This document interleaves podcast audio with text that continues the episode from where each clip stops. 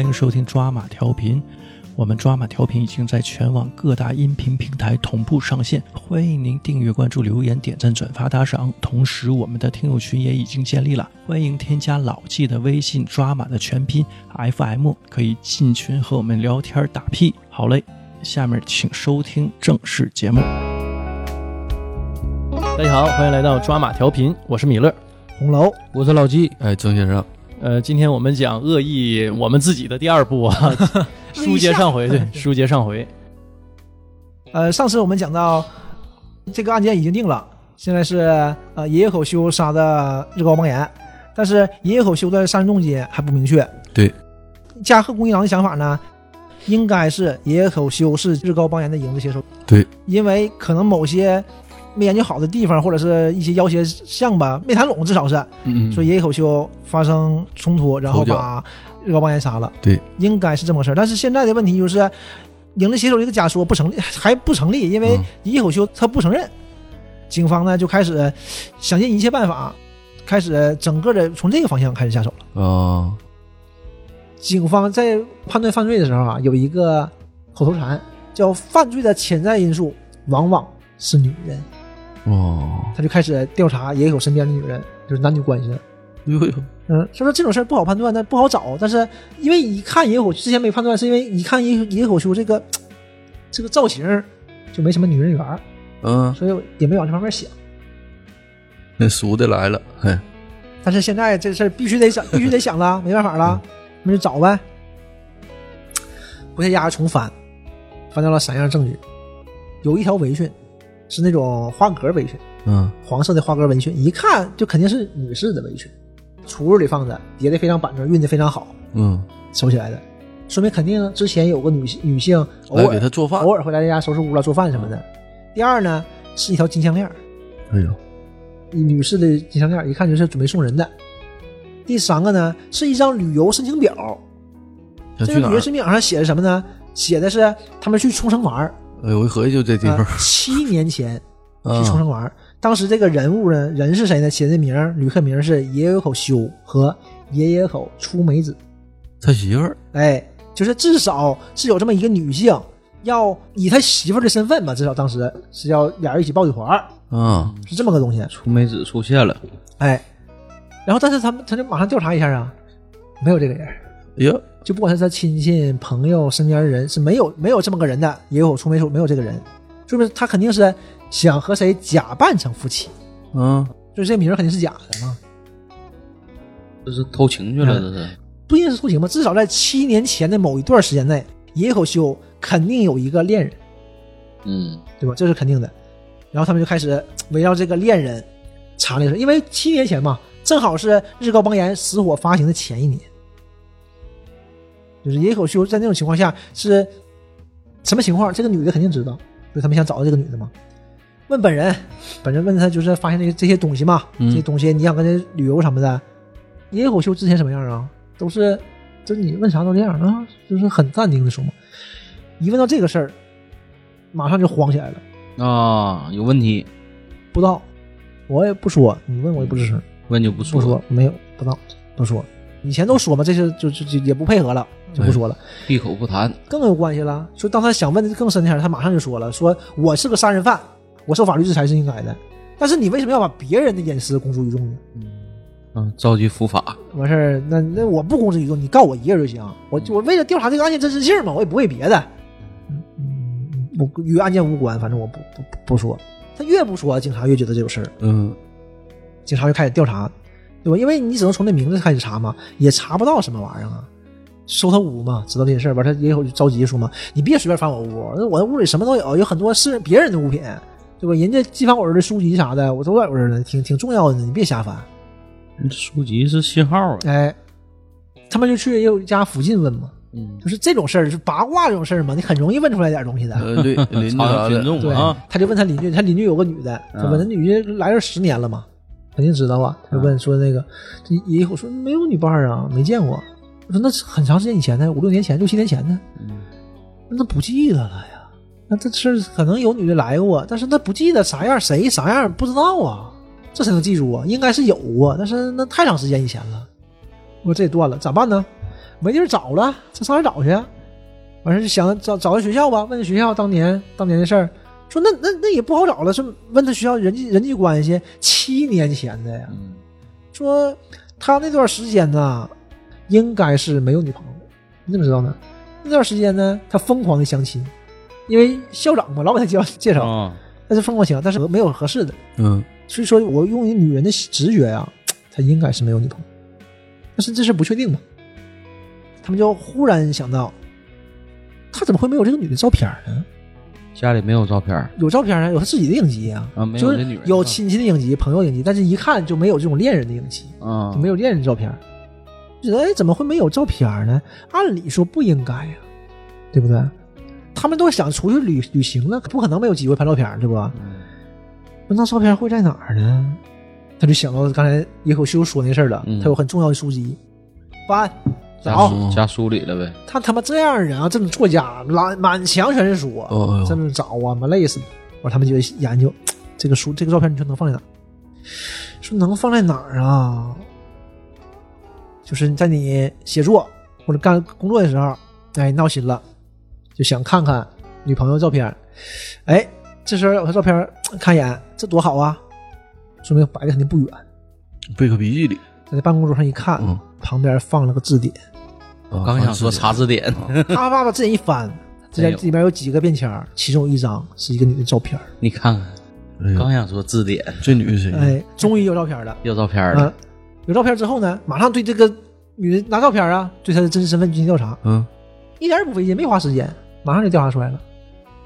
日高理惠认识这个人，就是日高的他这个妻子认识这个人。哎呀，这个女的叫日高出美，是日高邦彦的前妻。哎呀，他媳妇儿，三角恋，呃哎，呀，前任呐，嗯然后他马上就去日高出美他家了，就是娘家。嗯，娘娘，嗯，回去完事说，呃，问了一下他母亲嘛，我说大大概是十二年前和这个日日高，高结婚的，嗯说结婚前儿吧，我们都不太看好的，因为日高换好几份工作了嘛，完现在还无业，现在还是写作嘛，这写作不是跟无业似的吗？不安稳，啊，因为写的不好嘛，当时嘛，不稳定嗯，工作不稳定，谁知道能不能火呀？啊忽然间火了，哎，大家非常开心，哎呀，你看他终于嘖好了，对吧？他好了，我们还挺高兴的，结果呢，没咋地呢，就出事儿了。嗯，人儿没了，嗯，但是他母亲也挺伤心，但是因为过了很多年了嘛，也能很淡定的说这些事儿了。那他说有没有什么什么留下的什么东西啊？有照片儿，就他就把他的照片拿出来了，看看照片儿，哎，有一张，有一张照片儿，他觉得有问题。他说这这个影集我可以拿走。他妈就懵了，你拿我姑娘照片儿干啥呀？啊，这个就是调查需要，就是就没什么别事。他不能跟他女儿，不能跟他妈说你女儿出轨了呀，这叫啥事儿啊？都死了啊！行行，拿走了，拿走了，他就找到就是日高美惠，找到这个他现在现任妻子这边嘛。我说看看有没有照片什么的，他说照片什么的，要么就邮回他娘家了，因为我爱人还挺照顾我的，碰看着前妻东西不好嘛，呃嗯就这样。啊，完剩下可能可能留下来几件儿吧，也都邮到加拿大去了，那没有啊这边儿啊，这跟他前妻，这这这这这有什么关系？有什么有什么很好奇的吗？这个事儿啊，啊啊，没什么没什么没没没什么奇怪地方，不方便透露。这个时候呢，他那个警察就说嘛，说可能是女性的直觉吧，说他马上露出了一个不会吧的表情，就说，不是他说，呃，我忽然想起啊，替我丈夫守灵那天晚上，野口先生问了我一个奇怪的问题，嗯，他问我，那个我先生的录影带都放在哪儿了？我说是是电影录影带吗？他说不是，是他拍摄的录影带，就是采访录影带，因为需要采风嘛，需要采集一些东西，采访老纪什么或者什么采访录一些东西，然后他做作为素材嘛，以后写作前用，是这种采访录影带啊。他说这些录影带都已经寄到加拿大去了。哎呦，啊，他说这些东西都不是我，都不是我打包的，都是呃我老公打包的，我也没看呢。啊，那野口说什么了？他说行李寄回来前啊，告诉他一声。他说他他有一盘很重要的袋子，在日高那呢。啊，那我也没说什么。那警察就听到这个时候就说说东西寄回来之后啊，你告我一声，我也过来看一下。啊，行，明白了。然后他说日高还跟以前啊跟你说过什么事儿是让你印象深刻的吗？就是他也没什么，就礼要走了嘛，礼貌性的问一嘴就要走了。但是因为日高理会之前不是忽然间有这种感觉吗？八卦这种感觉吗？然后他说，之前呢，在比这早很长时间以前，有这么一个事儿，就是野口先生曾经提到过出美小姐。他说什么呢？他说那就是关于出美小姐死亡那个事儿的。出美是怎么死的？出美是有一天晚上出去买东西，过马路被一个过来一辆卡车撞死了。嗯，然后卡车司机说呢，是出美是横穿马路，因为那个时候没有那个斑马线那个地方，完事还是过拐弯儿，就他忽然就冲过来了，我也没看见呢，就撞死了。嗯，这不上期日本节 目吗？ 对，但是每一个司机都这么说，对不对？那你肇事司机肯定都说我无辜的，他的责任。嗯，但是当时也没有录像，也没有摄像头那地方，所以肯定就是判司机全责了。野口修啊跟我说，出美小姐那个死亡不是意外。我说这这这什么意思？什么叫不是意外呀、他就是随口一说，完野口修是马上说完，他感觉后悔了，说啊别别别别别，我没有别的意思，你也别往心里去，完也别跟日高说这个事儿。我说那你跟日高说没？他说我没跟周高说，我们两个不谈论，就是你怎么可能跟人谈论你前妻的事儿啊，对不对？这不有病吗？所以他现在是什么样啊？光这张照片儿和这个围裙什么的，你不足以定论这个人就是日高出美。嗯，但是他们有一个决定性的证据，他已经打心底就认为野口修就是日高邦彦的幕后主导人了，这是肯定的了。但是很多证据现在就是明摆着，就是你不承认而已。但现在有个问题就是，他是为什么野口修从那个日高邦彦拿什么好处了？就干这事儿啊，没有好处。嗯，因为钱也没有，看看看没看见嘛。然后呢，我们能想到的就是野口修可能有什么很大的把柄在日高的手里，嗯然后他们就会想到，难道是日高发现了他们的奸情，然后允许他们俩交往，以这个为代价让让他帮他写？让卖卖媳妇儿换文稿啊儿，那也不能啊，说那你这个太浅，因为出美已经死了死五年了，野口修还帮他写呢。嗯不能啊，那是什么事儿呢？这但是这个现在也没法做定论了，也没法证人都死了，没法说这事儿了。但是他忽然间想到这个日高理惠跟他说这话了，野口修认为出美当时的死并非是意外，对不对？但是为什么会这么想问题呢？这就是个事儿。野口修认为这个不是单纯的自杀，不是单纯的事故，嗯那么就有两种可能：自杀、他杀。嗯呃，如果是他杀，那肯定是有人给他推出去的，犯人肯定是在现场，卡车一过，他把人推出去。但是因为卡车司机没看见凶手，那是不可能的，所以唯一剩下的就是自杀。野口修就是认为日高出美肯定是自杀，嗯那他为什么这么认为？肯定是有什么依据的，嗯说不定啊，就和他们这个恋情有关。可能呢，她这个这个不忠被丈夫发现了呗，嗯然后她又不想跟丈夫离婚，她可能就悲悲哀的就选择了自杀，可能是这样的呗。然后她和那个野口修可能就只是冲动呗，被丈夫发现，可能就这样的。然后他们就开始整个调查嘛，然后才发现了那个照片嘛，嗯那拿照片回来了。那然后他们去日高树美他家，问他妈妈，就是初美小姐发生意外之前，你跟她经常见面吗？她说不经常见面，说哪怕是这个日高邦彦，就是写作空档期，他们也很少回来，一般都打电话报平安什么的，问候一下。那你通过声音能听出有什么问题吗？就这都五年前了，说没什么问题呀、就感觉也挺好的，也不觉不觉得有什么问题呀、就但是啊，呃，日高邦彦呢对他也非常好，但是就是因为太忙了嘛，畅销书作家，就是出美呢，就可能有时候会感觉比较孤单，就是这样的而已，就嗯，没有什么别的问题。就是但是孤单这个事儿、嗯、不好说嘛，嗯对吧？警察又一次去医院了，找野口修了。在这之前呢，他又是按照惯例先跟医生谈了一下，医生说手术已经安排好了，对吧？但是病人呢不想做手术，嗯一心求死。哎，我认了。就是说，病人的意思呢，就是我做手术呢，首先要做手术，能不能活不好说，嗯对不对？因为五十五十嘛，嗯说那我不如像现在这样多活一天是一天呢，我何必让人痛苦呢？就他又确认一下，问一下，那就做这手术会缩短他的寿命吗？大夫想了想，不是没有可能的，很严重吧这个事儿嘛。就但是大夫还是觉得应该赌一赌的。那你大夫肯定这么想，你想治病嘛，对吧？嗯你想为了病人好嘛？但病人可能就是不想这么治也没毛病。嗯，去见野野口修了，野口修还调侃他呢，哎，几天没见，跟我说说吧，你有什么新的进展呢？他说，哎，确实有个问题想问问先生。他说又来了。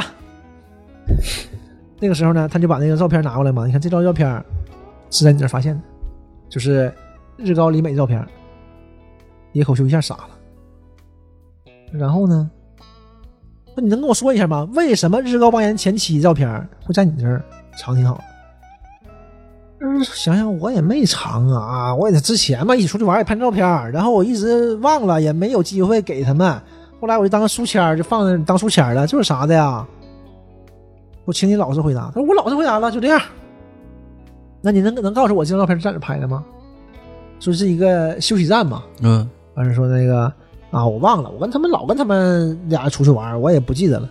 说那你帮人拍照片就拍人太太一个人啊？啊，你不拍人俩人了？啊，那可能是高上厕所了吧？那那那，那你拍其他照片呢？你俩人的呢？你仨人的呢？那那那我忘了，我也忘了放哪儿了。完事这就语无伦次的嘛。这个时候，他又取出了一张照片，就跟他说：“你看，就是对比了这个背景，就是富士山。”然后我也问了当时群马县那边的呃警察核对过了，这是富士山川的休息站。完事儿野口就不吱声儿，那你你说说说啥我也不吱声儿，我我没没没没有我我也不知道这照片上哪儿拍的，就是我反正都忘了，记不住。一问三不知，这个时候杀手锏出来了，甲贺拿出来就是在那个李美娘家找的那张照片儿，给他看了，这张照片上三个人，三个人不重要啊，其中李美穿着那个围裙呢？对野野口家那个围裙，啊，以后一下就嗯明白了，没话说了。那您您现在就是能不能把这个告诉我呀？我会不吱声。警察很招儿，他说：“您看，你这个事儿啊，您一直不跟我说，那我们呢就只能一直侦查下去。越查呢事儿就会越大，媒体呢就会望风而动。呃到时候啊，他们就全都知道。你不如跟我说，我偷摸就完事儿了。嗯，套话你就跟我说，对呀、我肯定不让别人。嗯对，要不要不媒体不都知道？你说这，那你就全爆出来了吗？你说对谁都不好吗？其实你为什么不跟我说？不就是怕对逝者不好吗？对，对吧？那你是不是全知道更不好？你嗯媒体添油加醋的，说完写进书里都知道啊了。他一说，他 说：“哎呀，我那我只能跟你说一嘴，我只能说一句，我和他之间那个事儿啊，跟咱钱没有任何关系。嗯，”警察一哎，有门戏有门儿， 嗯有门儿，你看呗，完事儿给你写书里。那你俩你俩就承认这个关系了呗？嗯，就是称不上关系，就是意乱情迷。说你这俩什么时候开始？我记不太住了，反正就是我跟日高重新来往之后五六个月吧。有一次我感冒了，我约了个家，他过来探望我，完事儿就就发生了。啊，然后这个事儿呢，就持续两三个月吧，呃时间很短的，都是发烧友的货。哎呀，我俩也不知道当时为什么，反正后来，呃，就就就就分手了。就说那那你还能继续跟日高家保持这种来往、嗯，这这这这这多尴尬呀！就是我们也不是大吵大闹分手的，我们后来合理理性之后吧，一想这个事儿不对，我就停止这样的关系了。因为完事儿也当时也说好了，我们呃还像原来那样那么的就相处下去。但是话是这么说啊，我后来再去刘高家的时候呢，他一般情况下都不在，回避，对，都回避了，所以感觉可能也是也是不太好。我也想了，如果他要不是呃过世了呀，我和日高家可能也就慢慢断了来往。那说的就是，但就是这种淡淡的说嘛，已经没有当时那种惊慌失措的表情了。但是你也不知道他说这个可信度有多高。骗这这不不不不像真话说，围裙这事儿过去了，嗯那个项链儿和那个旅游申请表呢？嗯，项链儿我是想送给他的，旅游申请表呢也是我俩一起写的。那后来为啥没成啊？分手了，分手俩是对不对？这没送出去啊，就就这点事儿呗。是啊，那你那边还有他的遗物吗？他说我衣柜里啊有一条领带是他送我的，然后还有就是餐具上有一个咖啡杯是他的，呃，记他挺他清专用楚的，我俩一起买的。哎啊呦呵，那但是具体在哪儿买的我已经记不住，反正人人嗯做哪个店我具体记不住了，时间太长了。啊，完事儿才问一句呢，你现在还是忘不了日高出美吧？嗯，对吧？没这事儿，早是早就过去了。不知道那为啥你还这么小心的收留他的遗物啊？对呀，那你这么想，我就是放那儿，我可能就就就忘收拾了啊！你拿他的照片当书签儿，你告诉我你忘收拾了？啊哎，反正你爱怎么说怎么说吧，这事儿和那个和这没关系没有没有关系，一点关系没有。然后他他问了一最后一个问题，说：“那您对日高出美的意外死亡怎么看？”什么叫怎么看呢？我除了震惊就是悲伤，我没有什么别的看法。那你恨关川吗？关川谁是关川呢？呃，关川龙夫，你没听过？没有啊，不知道是谁啊？这个人就是那个卡车司机，撞死林美女士那个人啊，他叫关川呢。我我我、嗯没太追追，就是你连他名字都不知道，说明你肯定是不恨他的。但是我这记他名儿干啥呀？我谈不上恨不恨呢。就是他把你心爱的女人撞死了，你不恨他，说明什么问题？说明你知道他是自杀的，跟人这个司机没关系。他为什么自杀呀？这里头警察特意用了“自杀”这个词儿。嗯，野口马上就马上就说了：“你怎么知道这个事儿的？”那我听某个人说过，野口一下想起来，知道是谁了，肯定是跟日高理惠说过这个事儿吧？嗯，他说啊，那就算我说过，也一时心手很快。他说对呀、我就想知道你这心手很快是为什么？你是从什么评价判断的这个事儿？就是你怎么判断的？就是这个热高出美是自杀呀？这事儿就不了了之了嘛。回去没几天，日高理惠电话来了，加拿大的行李寄回来了，对吧？嗯他们说好了吗？让他第一时间过来看嘛。找录像带，啊找录像带，一共八盘儿，赶紧看，呱啦呱啦全看完了，就是都是各种手工业者啦，什么什么什么呃犯罪分子啦，什么这种这种采访，没有用的全看了，没有用的。日高理会说什么呢？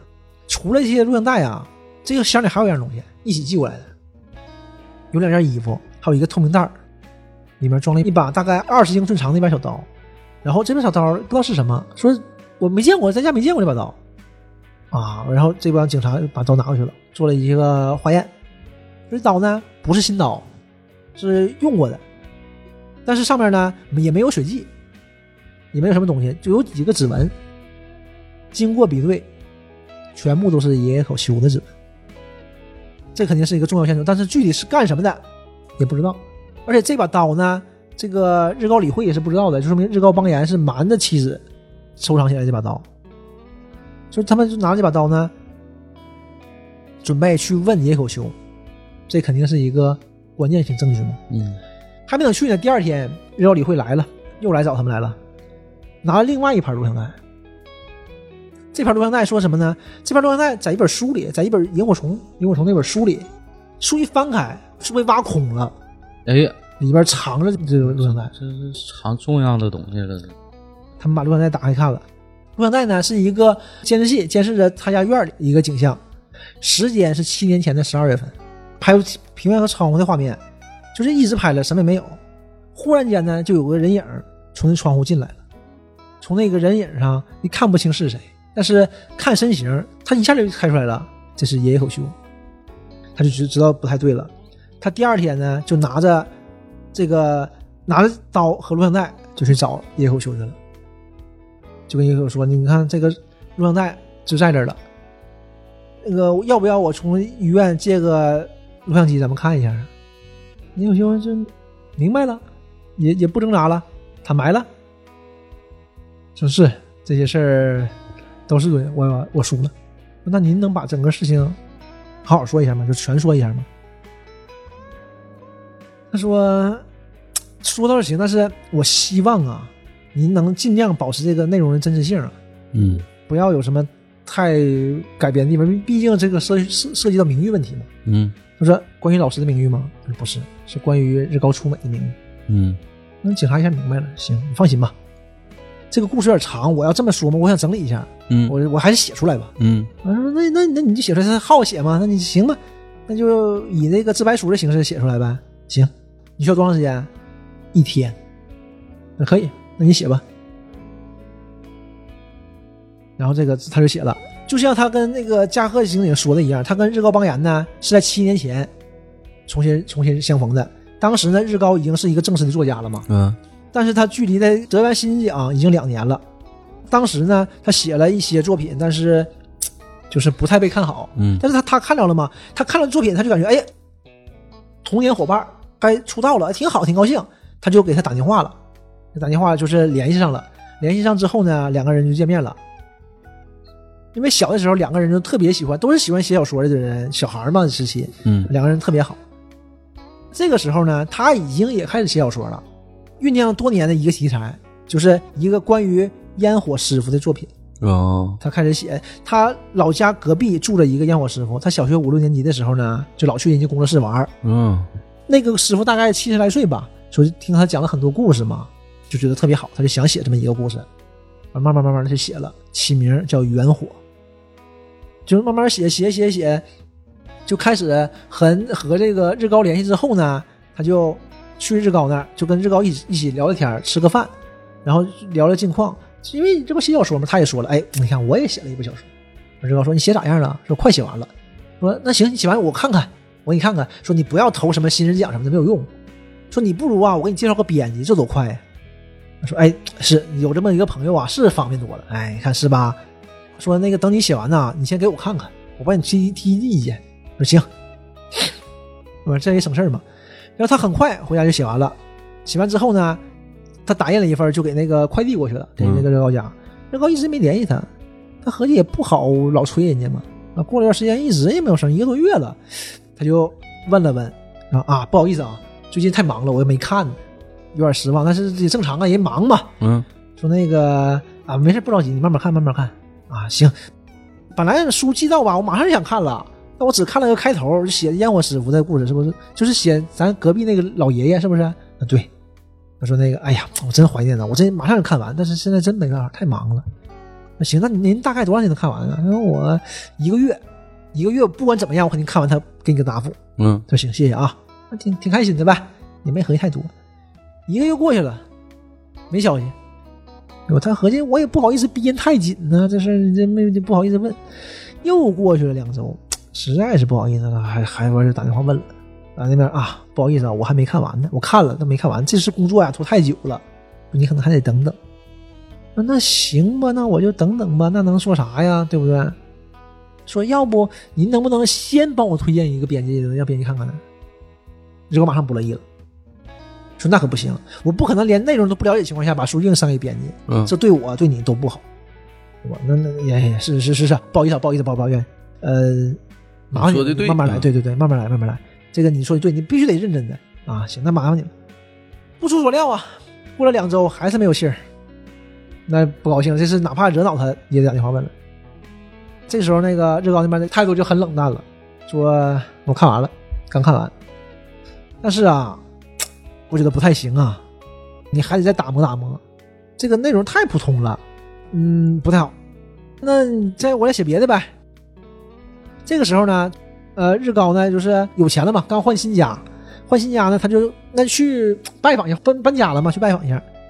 这个时候他第一次看到日光里美，日高里美，就一下子一见钟情。哦，也不好说一见钟情，反正就是哎，特别好看了半天都不好意思说话，都这样的。嗯那日高呢也没当回事儿啊，也没理户啊，就是叫李美去泡咖啡，俩人去办公室聊了一会儿。大概意思就是你这小说不行，你还得努力，你再写别的这方面的不行。写反正明白了，那就那就写呗。然后偶尔呢，就是嘖再去人家日高家聊聊聊聊聊没的。其实去呢，都是有私私心的，就是想去看看日高出美。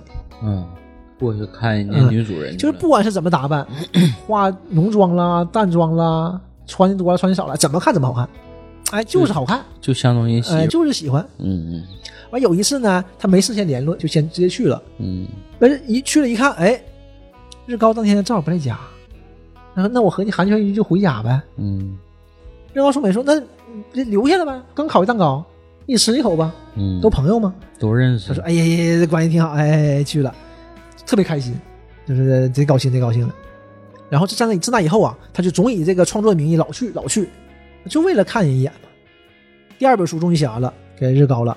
日高一看，你这是普通的恋爱小说，这不行，这这这这这这水平不行啊，这咋咋讲啊？你这缺乏真实性啊！嗯他他还说呢，那你说我是不是缺乏作为一个专业作家的实力啊？就开始质疑自己了。要我别写小说了，我还当老师得了呗，当老师当老师呗。 PUA 他呢啊？志高说呀，你呀，反正你有固定工作，你也不着急，嗯闲暇时间写一写呗，当兴趣不也挺好吗？嗯，嗯，那行吧，你看哎，写写。嗯全是套路啊。嗯，这段时间因为也累，嗯写小说也累，加上呃熬夜，嗯就一下感冒了。感冒重感冒很严重，然后一直也不好，总不好。他一个人，他一个人嘛，搁家窝着，还贼贼凄凉。嗯那忽然间呢，就这个幸运就从天而降了，出美过来探病，过来看他来了女神来了，啊、嗯因为她好长时间不去她家了嘛，嗯完她问她老公，她老公说她她她生病在家呢。那作为朋友就过来看看呗，那不能派媳妇儿来呀？不是她媳妇儿自己想的，嗯就是那作为朋友就过来看看你呗。他媳妇儿应该心里也有数。然后就到就是去厨房就给她做饭，买的材料来的嘛，嗯，穿着围裙，啊，完事儿哎我这就老开心了，这这这这无敌了，因为她这个请假请一星期嘛，嗯这就天天来，天天来。终于见到，耶终于见到白月光了。第三次的时候，第三次她就问楚美了，是不是日高让她来的？她说啊没有，我没跟她说我来这儿，我就想来看看你，哎，这然后哪受得了？然后这孤就男寡女就这就是挺好的呗。这然后那肯定有爱情滋润，就非常幸福了，非常开心嘛。一个星期病好了，梦精梦灵了。哎呦，嗯那好了之后呢，答谢呗，以答谢为名就请他吃个饭，因嗯，为感觉送礼物啥的，怕被日高发现嘛，请他吃 个饭。怕留痕迹啊。说初美犹豫了一下，还是答应了。嗯我两个人呢就出去吃吃了一顿好吃的。当天晚上，这姑娘就住他家，嗯，初美就没回去。，对，就是这么关系就这么确立了。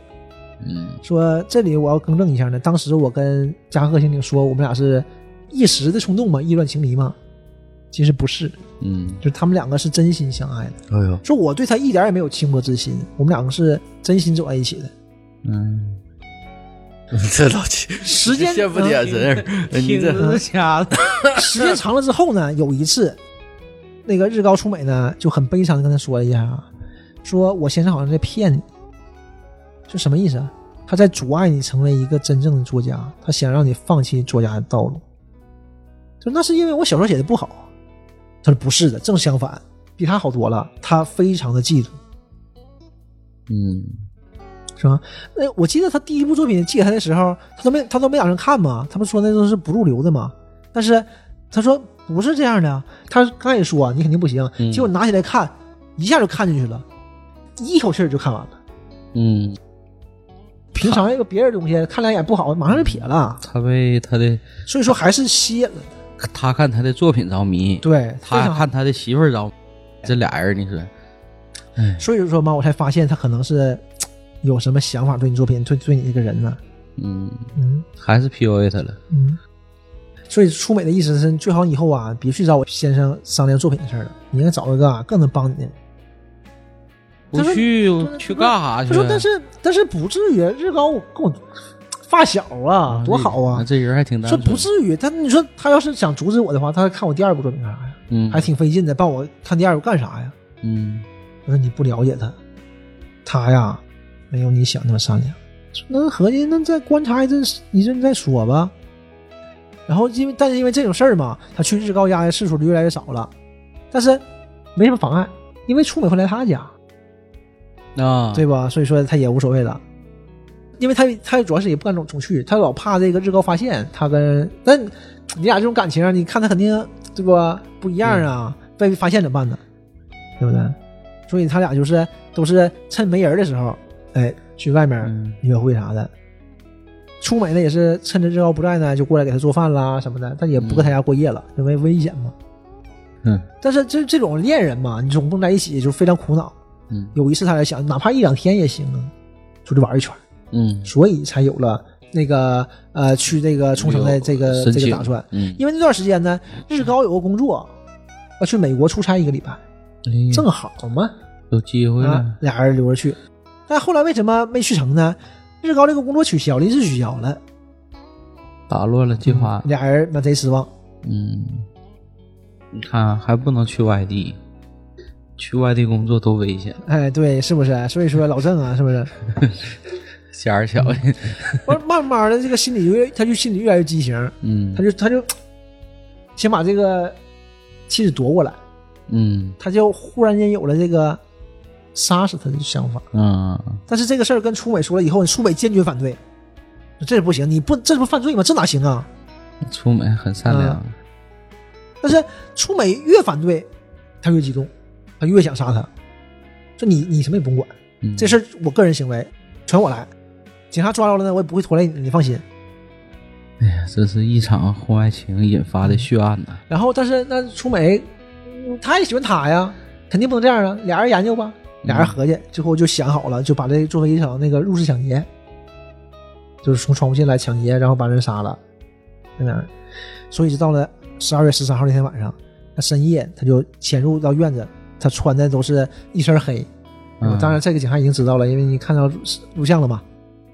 然后他翻墙进去，日高的工作室的灯是灭着的，他小心翼翼的进来了呢，他拿把刀，看着日高搁床上躺着呢，对不对？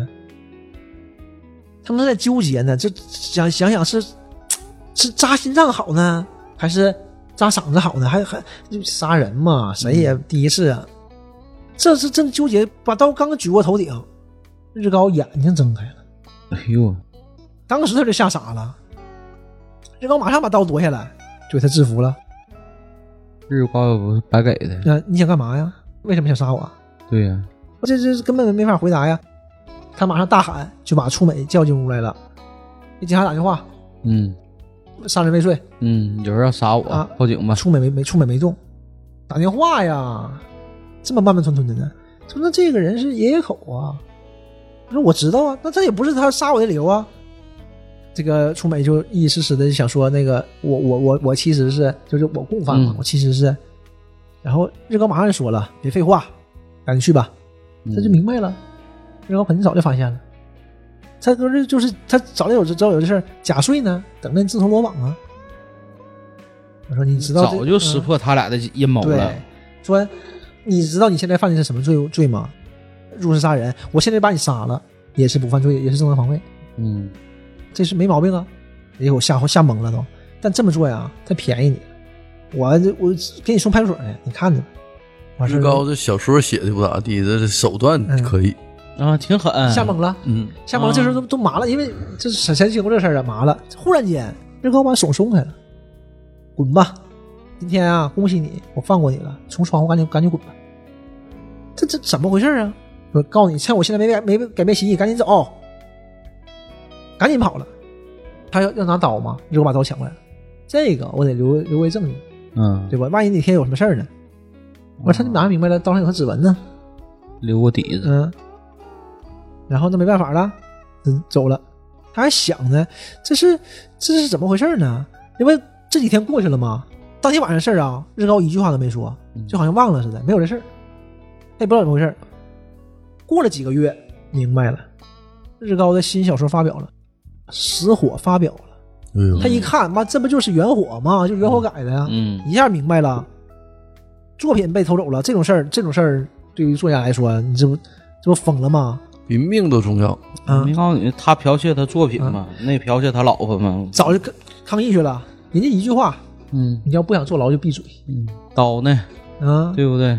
他有时候就想，就想过，不行我就自首，嗯对吧？但是这这事儿不能让他就这么这么监管这本书。嗯，但是不光一个人啊对，还有他心爱的人呢。啊，嗯操嘛，就是那怎么办呢？那那就认了吧。跟初美聊这个事儿，完初美说那没想到他会这走这一步，那没办法啊，这这咋整啊？就这么认了。过段时间这事儿淡了，那就拉倒呗，不管了。但忽然有一天门铃响，这一看日高嗯哎来他家了，干啥呀？不知道，哗就进来了。咋的？有有有事儿吗？你找我呀？啊，没什么事儿，我过来看看你。有啥事儿你就说，我俩之间还有什么可说的，对吧？还有什么好聊的了？你就说吧。你看我写那本《死火》没？哎，很挺凑巧啊，他和你那本，你你你有一本什么叫《原火》是不？嗯还挺挺像啊，内容也有点像，挺拿有话意思顶吧他呢啊吗？，那给气坏了。但是啊，我警告你啊，不要不要轻举妄动，你别忘了，你杀人未遂那事儿我还没说出去。啥事儿啊嗯你还不知道吗？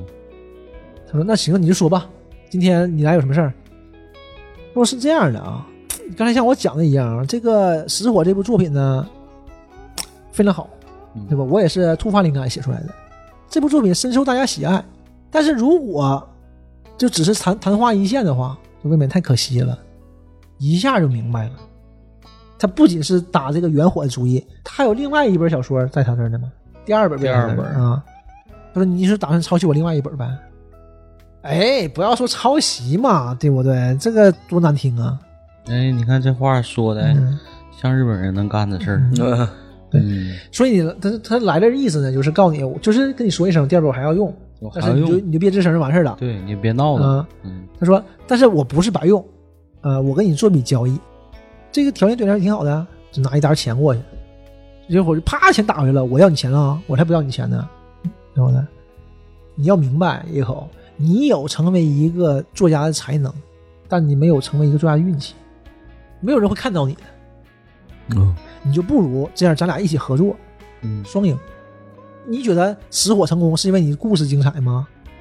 你故事精彩是固然的了，但是你光靠这一个肯定是不行的，嗯，因为这个精彩的故事下面是我的名字，对，是一个拿过大奖的作家的名字，他才能成，这才行。我啊嗯，当然强词夺理嘛，反正什么都有了。但不管怎么说，都是不高兴的。就是恐吓，对，嗯，威胁一下恐吓。嗯，就是你得跟我合作，嗯反正就说你别说了，你的意思就是让我以后做你的影子写手吗？哎，这个不要这么说嘛，反正就这这就这意思嘛，大概差不多。你要是不写肯定是不行的，你要是写呢，我可以给你四分之一的稿费，啊，我差你是我不要钱，就是这么说说。但你要想明白，如果不是我就你自己拿这本书出版，你可能连这个四分之一，别说四分之一了，五分之一、六分之一你挣不来，嗯这是事实。我不能因为这点钱我就出卖灵魂呐。对吧那写书那是我的就是精华嘛，个人精华嘛。然后说那你不答应呗？他说不答应。说行，那你不答应你就等着啊。就是你的东西还还还在我这儿呢。那他一下明白了，这录像带就是嗯一刀都肯定证明你这事儿啊。那认了，那你就就就只能这样了，就是委屈委屈下去呗。接着受委屈。嗯，然后小说呢就这么一步一步的发表，那他就一步一步的写，嗯完写时间长了呢，还习惯了呢，就是他和日高有一个就是微妙的平衡，就习惯了。就我写小说给他，然后他就发表，就两个人这个关系就是这么一直这么下去了。嗯，保持这种合作了。嗯，那他媳妇儿呢？这这段时间干啥呢？还在两个男人之间游走吗？那个初美呢，就是还是隔一段时间就偶尔的还会跟他联络，嗯，就说就是讲她她对她丈夫的不满呗。嗯游走于两个男人之间。对，就是说，如果野口先生要是你想向警方自首的话，你不用考虑我，我可以跟你一起去，嗯，只要能跟你在一起，怎么都行。但是他不想啊，他不就是还是顾忌这边吗？毕竟你你顾忌爱人，他也顾忌爱人呐，嗯两边都是这样的，所以也不行，说总会有其他办法的。呃，李美就总是哭说啊，我对不起你，我对不起你。嗯，是我害了你。嗯，完事后他就跟警察说，你也明白，嗯你也知道这个事儿的转机在哪儿。就有一天，我看到报纸，知名作家的妻子交通事故。听到消息，我就坚信这绝对不会是一场意外的，哦他肯定是想自己了结自己生命。哎呦，女的挺挺真，挺挺嗯挺李厉美也是饱受折磨，啊对是叫李美哈。对，但是对那个都是野口美野口来说是什么样的？野口这么想，是我害死了他。对呀、嗯这哪受得了啊？他要是当时不想去杀日高，嗯就走地，哪怕走地下行或者怎么地的，就这就不会有这些事儿的啊，嗯，对吧？知这道俩人不啊就为了想长期长期在一起吗？自那之后，嗯他就更就是也是惩罚自己了，或者是也没有心气儿了，都有都有了，嗯就和就帮着日高就一直写下去了。嗯两个人还真像朋友似的，就是还挺挺还挺好，就这么一直走下去了。嗯，爱情没了，陷入深深的自责，嗯，没有活下去的意义。忽然有一次，日高就跟他说，因为他结婚了嘛，又结婚嗯了，我就跟他说，我打算那个移居温哥华了。啊，然后这一部小说《冰之飞》是最后一部小说，你帮我写完，咱俩两清。嗯，总算了了结了俩人嗯。，就放我放过你就完事儿了。嗯他说挺好，说今天最后一天嘛，今天不是他去加拿大之前最后一天嘛，嗯他就送还是送稿，完了说临走之前说，哎，那个对了，我那东西呢？啊，啥东西啊？我刀和录像带啊！嗯啊，哎呀，我忘了，说我邮到加拿大去了，然后他故意的，啊，这就明白了。嗯不想给他，啊去去威胁他他。说我那我那些笔记呢？啊，那个笔记啊，那笔记笔笔记笔记就在我这儿呢，笔记你拿回拿回去吧，就是他之前那那几本笔记嘛，嗯，给你了。你要笔记干啥？有啥用啊？这笔记是证据啊，能证明你抄我的作品，俩人那证明啊？反过来也说得通啊，就是你看了我的作品之后写你的笔记，不也说得通吗？对不？你说大家信谁？你往一说，嗯，俩人对不对？啊都是坦诚开唠了，就是就是一下子，野口就吓坏了。你怎么能这么说话呢？你太妈不不要脸了！嗯反正我不会给再给你写了，咱说好了，《冰之飞》是最后一本，对不对？嗯，这高态度一下变了，啊，这么说过吗？这不好说呀，这个事儿啊，那以后我万一还能用得着你呢，一下子就疯了，那不彻底让他玩儿对了吧？吗你这不是跟我扯呢吗？对呀，你不玩儿完人家吗正生，气，正往下谈没没谈的时候呢，那个日高里惠进来说嘛，藤为美美弥子，就那个他妹妹来了嘛，嗯，那不能说不下去了，啊走吧。刚出门，合计合计，不不行，这事不行。说这个今天这个机会千载难逢，嗯他妹妹可以作为替罪羊嘛。他就是就跟之前说的一样，他躲在了门后。我发现这个幸好窗户没关没锁，他从趁着日高上厕所的时候，他就偷摸摸进去，嗯拿起镇纸躲在门后面。日高一进来，一阵子干倒了。嗯，然后有这些事儿，然后他就之后的事儿就跟刑警推理的一样了推。理的一样儿，啊，就是这些东西就没有没有任何问题。反正呃这个事儿就是这么个事儿，你彻底是让日高给玩儿了，嗯最后也是恨的，所以现在呢，我已经准备好接受任何制裁了。嗯这个事儿犯罪动机出来了，全结束了。嗯到这儿为止，这个事儿按理说这个案件就全结束了。嗯但是加贺呢，就觉得有什么地方说不通，还有说不通，嗯。然后因为时间慢慢过去嘛，已经这个事儿已经过去三个月了。嗯高邦彦被杀，杀害他的是这个呃日高的影子写手这个事儿嗯传的满城风雨，因为大作家嘛，而且这种事儿这这种八卦谁不爱看这种事儿啊？对，作家的绯闻，嗯，就是已经特别严重了，严重到什么程度？日高那个爷爷口那个亲戚，因为爷爷口呃伏法了嘛，爷爷口的亲戚找到日高家，说您得把那些之前那些版税给我，给咱家，哎对不？那都不是你的书，啊，就就就就这么恶心，这要钱来了。这这这这亲戚吗这亲戚也也对也呀、挺那啥那亲戚呀分钱呢？嗯， 哎，是日本这亲戚也这样啊，所以说整的，哎，都一样啊，整的都是不就是不可开交的，这事儿整的特别闹心。嗯这是野口的舅舅嘛，他们来这儿的，就是这都整的，这这这这特别不高兴。嗯，这家伙娘亲舅大呀，嗯过来主持正义来了，加纳有一个什么事儿整不明白呢？他又去找那个日高理惠嘛，你再看看他那个自白书里面嘛，嗯当天写那个内容和你那个知道内容有什么出入，我记不太清了。我看了以后说有一件事儿，哎，有一件小事儿，不知道有没有用，啥事儿啊？说那天呢，爷爷口要走的时候啊，给我了一瓶香槟，嗯说这这个事儿笔记里没写。香槟确定是那天吗？我说确定啊。我说那他怎么怎么给你的啊？他说就是那个藤为美弥子来了之后啊，野口就从我先生办公室出来了嘛。出来之后呢，他就跟我说，他就顾着跟日高说话了，他忘了送礼的事儿了。他来的时候呢，他买了一瓶香槟，就他就从纸袋里把香槟拿出来了，他告诉我啊今晚呢可以拿到酒店去喝。然后那我也没客气，就首先很正常嘛。那香槟后来呢，他说我放酒店冰箱里了。后来就是酒店打电话问我的时候，我说你自行处理掉，那都都啥啥什么闹多闹心了，还喝什么香槟呢？自行处理掉吧。说你没喝呀？没有啊。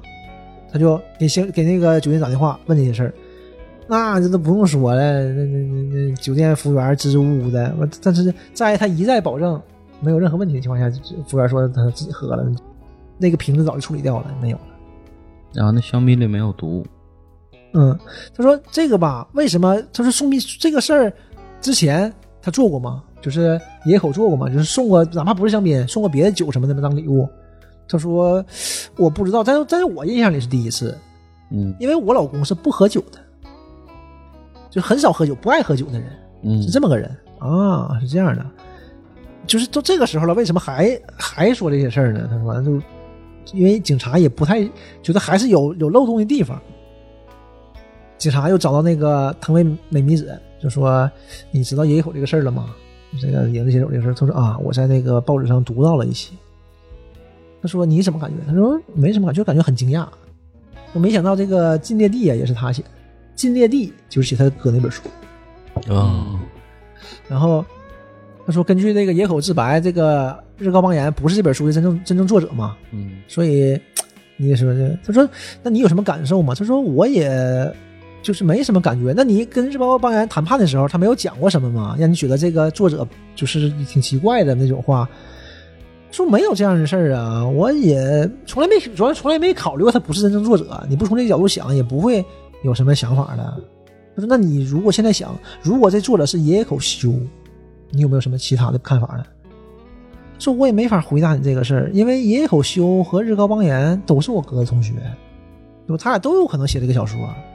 说如果当年啊，要是有人跟我说这个小说真正作者是野口修，我反应应该也是啊，这样啊，因为我对日高邦彦也不了解，嗯，就都是这样的。他说啊，是这么回事儿。心理先生，你读过《金雷地》这本书吗？他说我没读过，但是我知道大概剧情。就这本书讲的就是主角中学时代，就是滥用暴力使他人屈服嘛，看谁不顺眼打谁，嗯就这样的。他班上最大的受害者呢是一个叫滨冈的同学，男同学。这个滨冈男同学呢，就是我一直认为是日高邦彦，嗯对吧？但是现在看出来不对了，这个这因为名儿都是笔名嘛，嗯这个学生就肯定不是日高邦彦了，肯定就是野口修了，因为他字数嘛，这种东西字数嘛，啊，就明白了。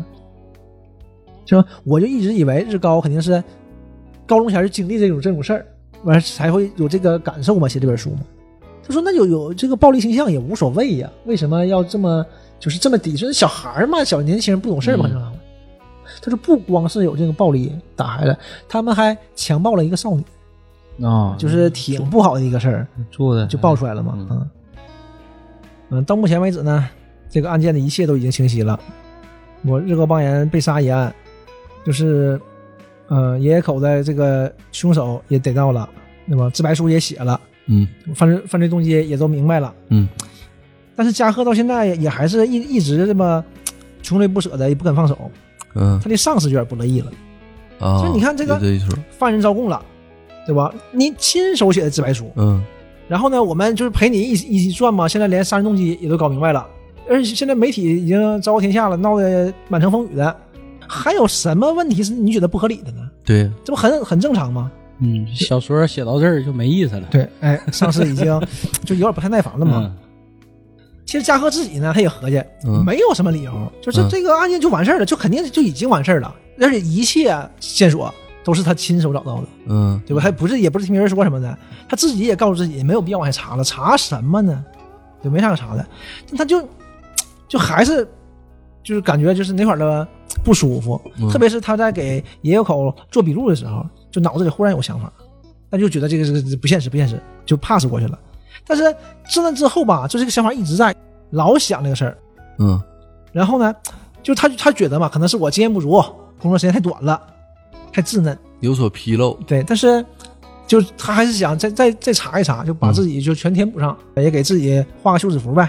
所以为了保险起见呢，他就把野口修那个自白书又重看了一遍。嗯那看完呢，他就找到几个问题。首先第一个，日高邦彦不是以这个杀人未遂为证据要挟他吗？嗯对吧？让他让他做一个赢的写手帮他写。但是如果野口修就抱着就就就是这种玉石俱焚这个心理，嗯，就主动向警方投案的话，就两边肯定都完了。对，因为日高邦彦，你这个事儿，你你这个威胁敲诈这个事儿，嗯判不判刑那都不好说啊。但你这个作家身份肯定是没有了，保不住了。对因为这个事儿一爆出来，你就完了，你这个这个影响影响太大了，这个就完全没有把握，这个整个这个主动权都在野口手里。对日高怎么会这么一步一步逼人家，对不？这个没道理啊。对呀，第二点呢，就之前老纪老纪就说过这事儿嘛，就是日高出美死了，死了之后为什么野口修还是不反抗，就是还是帮这个日高继续写，嗯，这个，那他不这不肯定就是破罐子破摔了，自首啊，至少要自首的。我干我图什么呢？嗯爱人也不在了，我这干啥呢？那野口修什么说不说他什么懒得打心理战吗？这你要是真懒下来，你不就就自首就完事儿了呗，就不用就不逻干辑了。嗯上说不通、对呀、而且第三点也最重要，就是如果真较真儿起来啊，他那个那卷带子和那个刀，并不足以作为杀人未遂证明。那带子录了什么？录了他翻墙进去，嗯对吧？刀上那有他指纹，没有写呀、我去你家，我老去你家，天天去你家，我就跟你家切菜，不跟你家干干活，整把刀，完你留起来了，谁知道？完了我们玩玩游戏什么的，我翻墙或者是门锁了翻墙进来，谁知道？对吧？不成证据啊，而且当时就三个人在场，犯罪分子和这个被害人，还有被害人的妻子。嗯，当时出美跟野口的关系，出美作证，就跟没做似的嘛。野口大概率是会被无罪释放的，嗯，所以为什么就这么忍忍气吞声的，就这么一直待下来，这也是个问题。而第四点呢，就是个性问题了。就野口修在自白书里写嘛，他和日高邦彦后来的关系就是亲密无间的合作伙伴嘛。嗯说你这种情况怎么可能会是亲密无间呢？而且是被害人写出来的，啊，所以这都是问题嘛。他就捋了一下，就去问野口了。野口啊，那我你都问我这么这么长时间了，你看你问我什么我都都告诉你了，对吧？破案破出来我全告诉你了，就别问我了。嗯人家他有病嘛，就很难受的。说你我也不知道当时怎么想的，这太多年头过去了，我可能也就习惯性的就这么做下来了。你要问我呢，可能我当时精神不好，啊、我我我我也没什么可说的。也是人之常情，啊你这么大的事儿，人都要死了，然后又杀人，又被披露，现在乱七八糟这么多事儿，这些他细就节，对嗯他就没不想跟你再打交道了，也没有任何问题。嗯所以加贺呢也没什么办法。你要真说什么物理层面的东西，你要是不承认啥，我给你找证据，嗯反正你也行。但你是心理层面问题，你你没没法跟他解释这个事儿。但是他呢，比他上司和其他的那些同事对野口要更了解的更多一点儿。嗯在他的认知范围内呢，就野口这个人的个性和他自白书里说的那些人这些内容怎么的也对不上，嗯他总感觉对不上，就因为他越是这么想吧，他自己那个心里那个想法就就越来越往外拱，越来越往对，拱。越过不去了，对嗯所以他去刚才之前去见那个日高日高理会嘛，其实他见日高理会就没有太多用意，就合计看看有没有什么乱七八糟的东西能忽然打开他这个事儿，就有个小线索进来嘛。所以相比这个事儿呢，他就呃怎么说，就是第六感直觉告诉他应该是个线索，但是现在干什么用的也不知道，想不出来。嗯，所以就先放一边就不想了。现在他能想到的最最简单的就是他重新捋一下，重新捋一下野口和日高邦彦的整个关系。嗯他俩是什么关系？他俩是同学嘛，中学同学。他就去呃想到这个藤尾美美子那个讲的了，就他俩的关系肯定是从中学开始，就从那个《禁猎地》这本书这本小说讲的那个内容开始嘛。他想到这以后呢，他就去买了一本《禁猎地》，在回来路上就把《禁禁猎地》看了。这本书大概讲的什么呢？是一个叫滨冈的这么一个少年，是从他的角色那个主视角展开的。他是一个上班族，就是很普通的一个朝九晚五嘛，和日本。然后有一天早上上班看报纸，报纸上写的一个知名的版画家被刺杀了。然后冰哥一看，呀，这人我认识啊，小前儿霸凌我那个小那小子嘛，就是这么个事儿。然后他就回忆他之前上中学的时候，初中，初中，冰刚这个孩子呢，就是初中嗯，被无就是说上初三，就忽然间上初三，数学方面挺好的，上初三忽然间就开始被霸凌了，就被被霸凌这种事儿就是这样的嘛，就好像是一就一场梦一样，忽然间嗯被人扒光衣服，完事儿拿透明胶带绑上，绑到学校后身的体育馆那个旁边的角落里，拿透明胶带绑那儿了，扒光了绑那儿。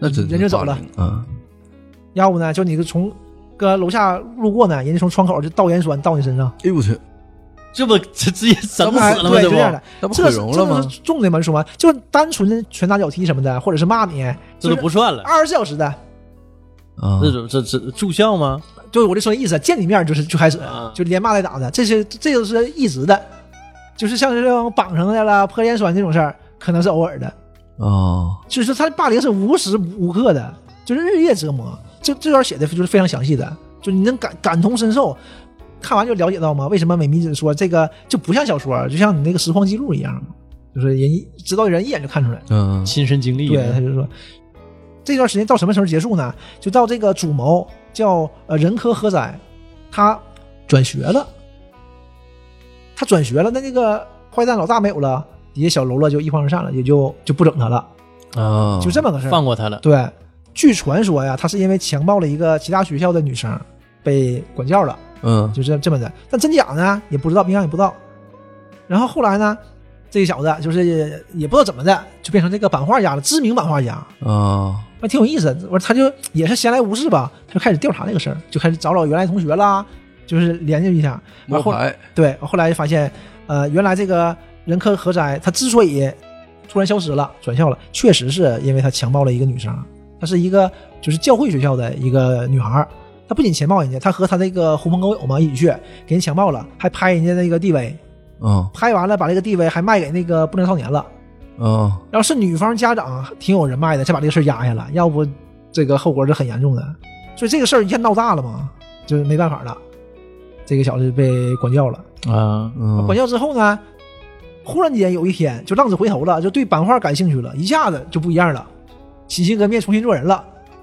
故事结尾就是在他出去玩的时候，被一个妓女的就给刺杀死了。嗯但是这个被刺杀死这个事儿也是真事儿，所以说嘛，就是整个你只要是知情人一看就知道这说的是谁，哦，但是是你只知道他后面光辉那一面，你不知道他前面那些事儿啊。嗯，对吧？你就会知道这个作家原来之前是这样的，还强暴女女孩，还霸啊化解霸凌少年，对，所以人家家属就不干嘛，就是你因为写太细了，你一看就知道应该是真事儿。但是呢，如果这个少年冰刚就是作者爷爷口修的话，他有个问题，这个整个小说里啊，没有一个人物可以和日高邦彦对上。但反过来也一样，就日高邦彦如果是作家的话，这整个这本书里面也没有野口，他俩不是最好的朋友吗？在这个小说写的这个国中时期，对吧？野口受到这个同学的欺负，都欺负到这种程度了，那日高邦彦干嘛呢？在旁边看着，角落里。所以如果是这样，这个肯定不是朋友，对吧？这种人是不可能是朋友的，因为你想想，咱都知道，学校的时候啊，校园霸凌，特别日本，你像咱刚才说那种那么严重的学校霸校园霸凌啊，你找老师找家长肯定是不好使。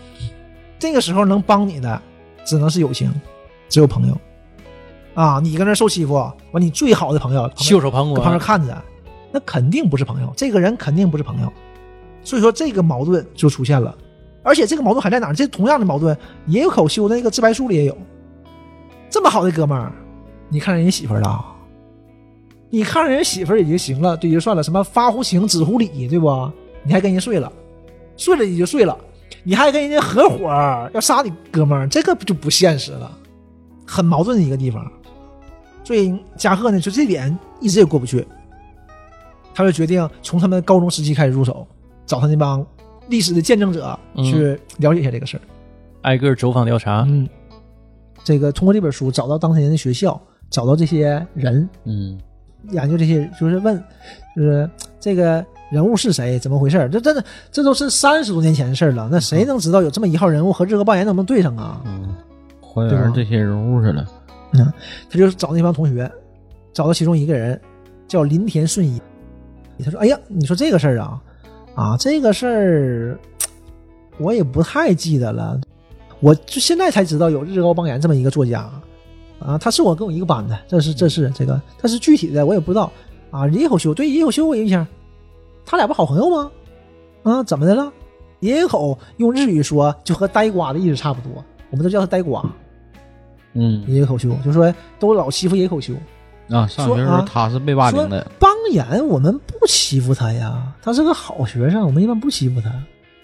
对，我们欺负都欺负野口修啊，说总被欺负，但具体的吧也记不住了，就是跟他身上粘胶带啦什么的，吊着他啦，就是做的，反正都是小孩儿嘛，那些无可厚非，那些那些我们国中前儿呃风气也不太好，而且我们班长呢，就是女班长，就是看到这些事儿呢，都装作看不见，拿拿什么大便放到书包里，都欺负弱者嘛，就是那些。嗯完事儿你班长叫什么名儿？完事儿就告诉他班长，然后他们又去找他班长去了。完班长呢，就就就是，哎呀，你从哪儿听说的？我这个啊，是有这么个事儿，但是我不记得我就是不主持正义啊啥的，对不对？我没有这事儿，你哎呀，你别跟我说这个了。我老公快回来了，你别说了，之前的事儿我也就跟他分分割席了，咱就别说了。你要想问这个事儿啊，另外一个人知道，我这一个人遮一个人，一个人遮一个人嘛。最后呢，找他们老师，老师说啊，有这事儿吗？有人有霸凌吗？没有啊，我不知道啊。日高是日高没什么的，日高挺好个孩子呀。说也有修，好像是被人欺负过，但是我教育他们了，后来好像也没这事儿了呀。就老师嘛，嗯，这种就是因为老师的纵容才会有这种校园霸凌嘛。嗯然后他们找到他们老房子旁边的亲属，就是朋友什么的，说爷爷口家的儿子，啊，我很清楚的，我是他邻居。他老来老来我家门口路过。这个孩子啊，小时候确实是老让人欺负，欺负到什么程度？有时候学校都明明没放假呢，他就不上学，搁家待着，不去，不敢去，不敢去。嗯然后这个时候是什么样的呢？后来呀，有那个孩子特别好，老来带他一起上学。什么孩子？就是有一个跟他好挺好的朋友，老来找他，喊他一起上学，他还不太乐意。但后来呢，也就跟人一起去了。说那孩子，我日高邦彦啊，对，叫邦彦。邦彦那个孩子特别好，待人也亲切，他是小修最好的朋友。然后他就找了很多人嘛，问问问问问问问，最后问到什么程度呢？就是发现也有口也有口修是一直被人欺负的，嗯然后日高呢刚开始不被欺负，后来因为他老替野口出头，嗯然后就开始大家开始欺负日高了，嗯是这么被日高日高被欺负的。然后他们就问到那些跟这个霸凌少年一伙的那些小狗腿子们，嗯就他们知道一个事儿，就是当年猥亵这个女孩嘛，嗯猥亵这个女孩呢，当时她说你去没去？我没去，没去，没去。我跟她没这么铁，就我就是个狗腿，我为什么帮她？对吧？我为什么跟着霸凌的人一起混？因为我不帮她，她就霸凌我了，嗯不都是这样吗？嗯当时我听说啊，好像是那谁谁谁跟她一起去的，还拍照片呢。嗯，啊，他就找那人，那人说我可没去啊，我没去。照片都不承儿认啊，照片儿我确实有张照 片儿。啊，这么个事儿，你找着了吗？拿着照片儿就对上了。这是个什么故事呢？野口修一直被霸凌嗯嘛，后来野口修呢就加入人家了，就是你是我们伙儿的，还挨欺负，天天欺负你，天天讹你钱，嗯天天让你干活，完埋汰你，你还跟颠颠跟着人家，就因为被怕被霸对凌，对，嗯日高天天帮着他，天天带着他，但是他还讨厌日高，就是讨厌这，就是你太优秀了嘛，没有你这样人才好，没有你这样我就不上学，我啥也不干，我多好，他有这个劲儿。嗯，日高属于是帮帮助后进少年那伙儿的，嗯，但那后进少年一点也不感他情儿，虽然两个人看起来非常好，嗯完直到七年前两个人又联系上了嘛，对吧？联系上了，他知道日高这么厉害，他也不高兴。啊，日高真的是属于小时候那就是别人家的孩子嗯，然后最后出什么问题了呢？日高写的那本书，嗯进裂地。写书其实也无所谓的。然后呢，人家家里找这个事儿，找到日高，嗯跟日高说这个事儿。这里就有什么？你刚才我说的事儿，这个这个少年呢，他不仅霸凌别的孩子，还猥亵少女嘛。嗯猥亵少女有照片留下来了，嗯那个照片里不止他一个人，还有一个他帮手。那个帮手是爷爷口秀，他就怕这事儿越越翻越大，越翻越大，把这个事儿翻出来。自己之前也干过操蛋事儿，对，他就特别害怕这个事儿。嗯他就找过帮人好几次，把这事儿赶紧干下就完事儿了，赶紧干下，赶紧干下。但是后来忽然间呢，犯病了嘛，我说嘛，嗯他的病情复发了，他知道自己不行了，知道自己要死了，嗯要死了，我不能白死。他就很早以前，半年以前就已经策划好整个这个案件了，整个事儿。他买了从大学里面买了几本旧的笔记，就开始抄日日高的小说，然后自己改一改，整个都是他自己策划好的。他没有什么和人家前妻有什么婚外情，一切都没有，整个这些前面说的都是他自己编出来的，都是他编的，一个大的一个全是他编的。反正我也要死了，哦一个圈套，嗯临死的人，以致自己性命不久矣对。因为他要把邦彦杀了是肯定的，他把日高邦彦杀了，这个事儿才能卡住，就是他这个猥亵少女这个事儿才能不被爆出来。嗯嗯他不被爆出来，他以什么动机来杀呢？他把这事儿盖住呢？他想了一个这么恶毒的整个一个手段。就因为要湮灭之前的这个证据，甚至说不让那张照片爆出来，对，就因为为这人点家事儿。家属来闹对，啊、就因为这点事儿。整个嗯做了这么大一个。但是你杀了也就杀了，嗯，对不对？他一定要把这个骂名还要让人家背对，啊。你还就问他嘛，你为什么要这么做呢？是啊，对吧？你把他杀了就完事儿，为什么要这么做这种事儿呢？理由很简单，我看他不顺眼，他凭什么那么好？凭什么我就这么不好？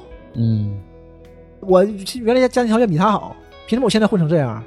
凭什么他那么优秀？他又常常要作作家，我也写小说，凭什么我就不行？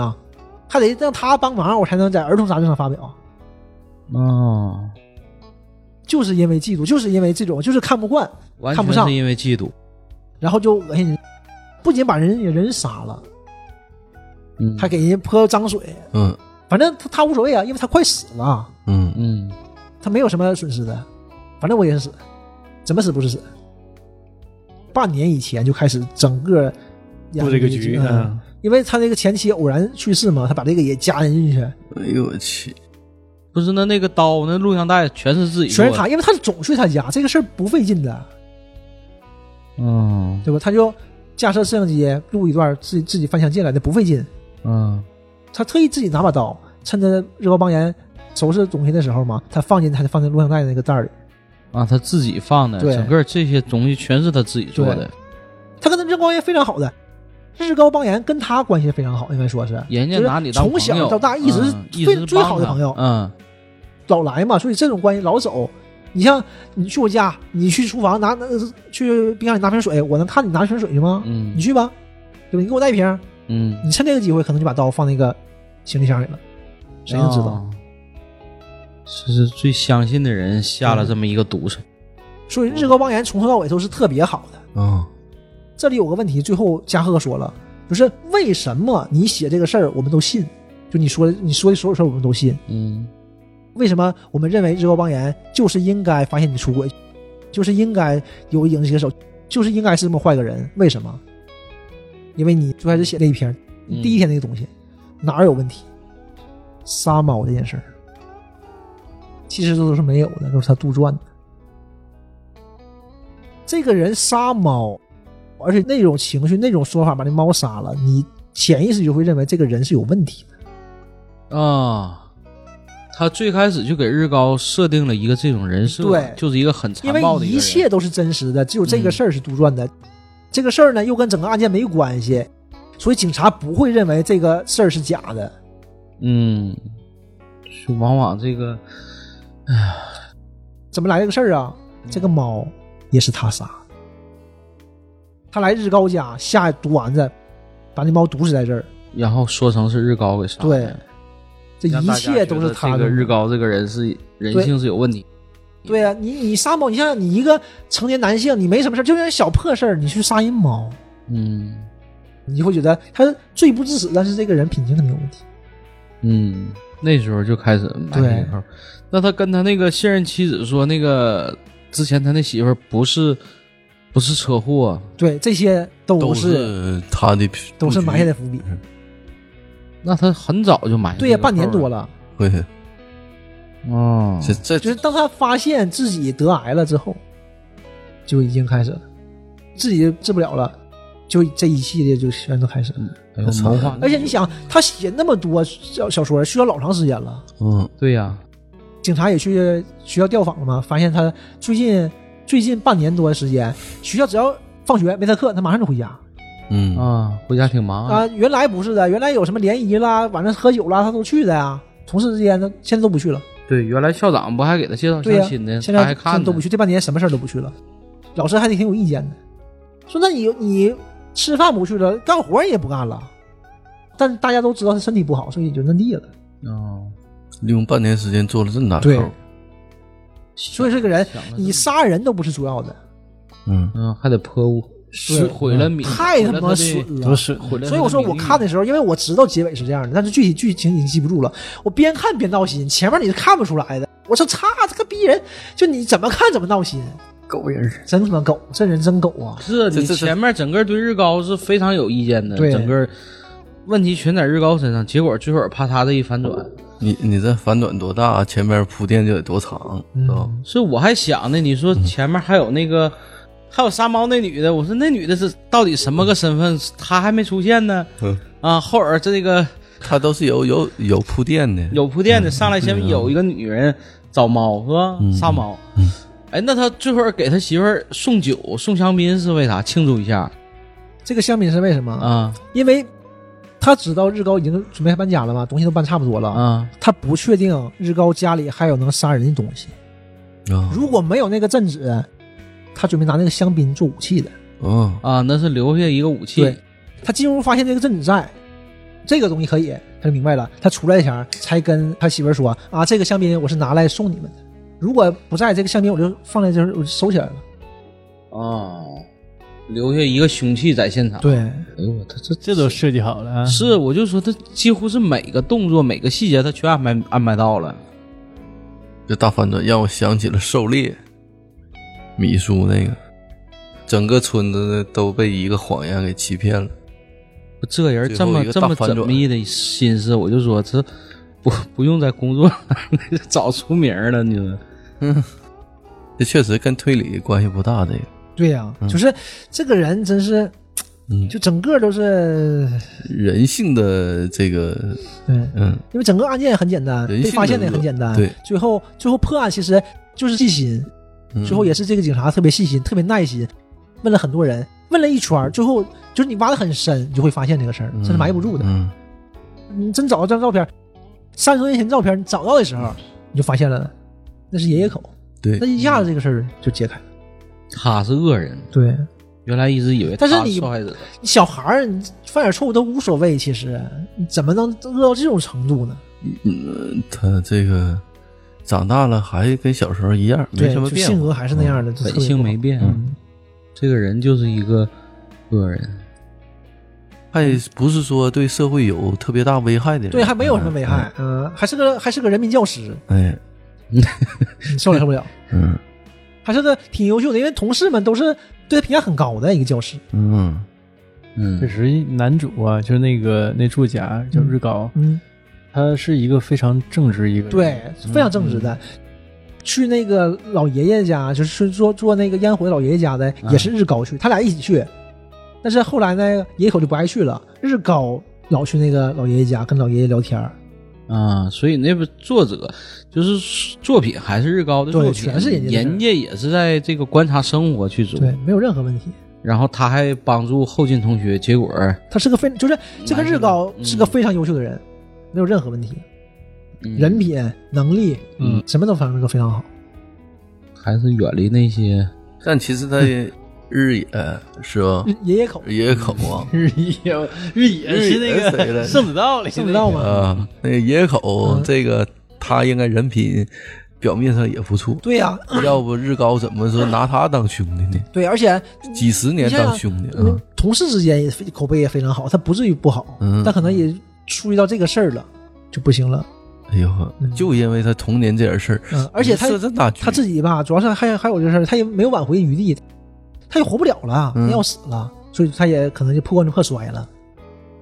但是你杀人我也能理解，你掩盖事实我也能行，但你给人泼脏水这个事儿太恶心了。对呀。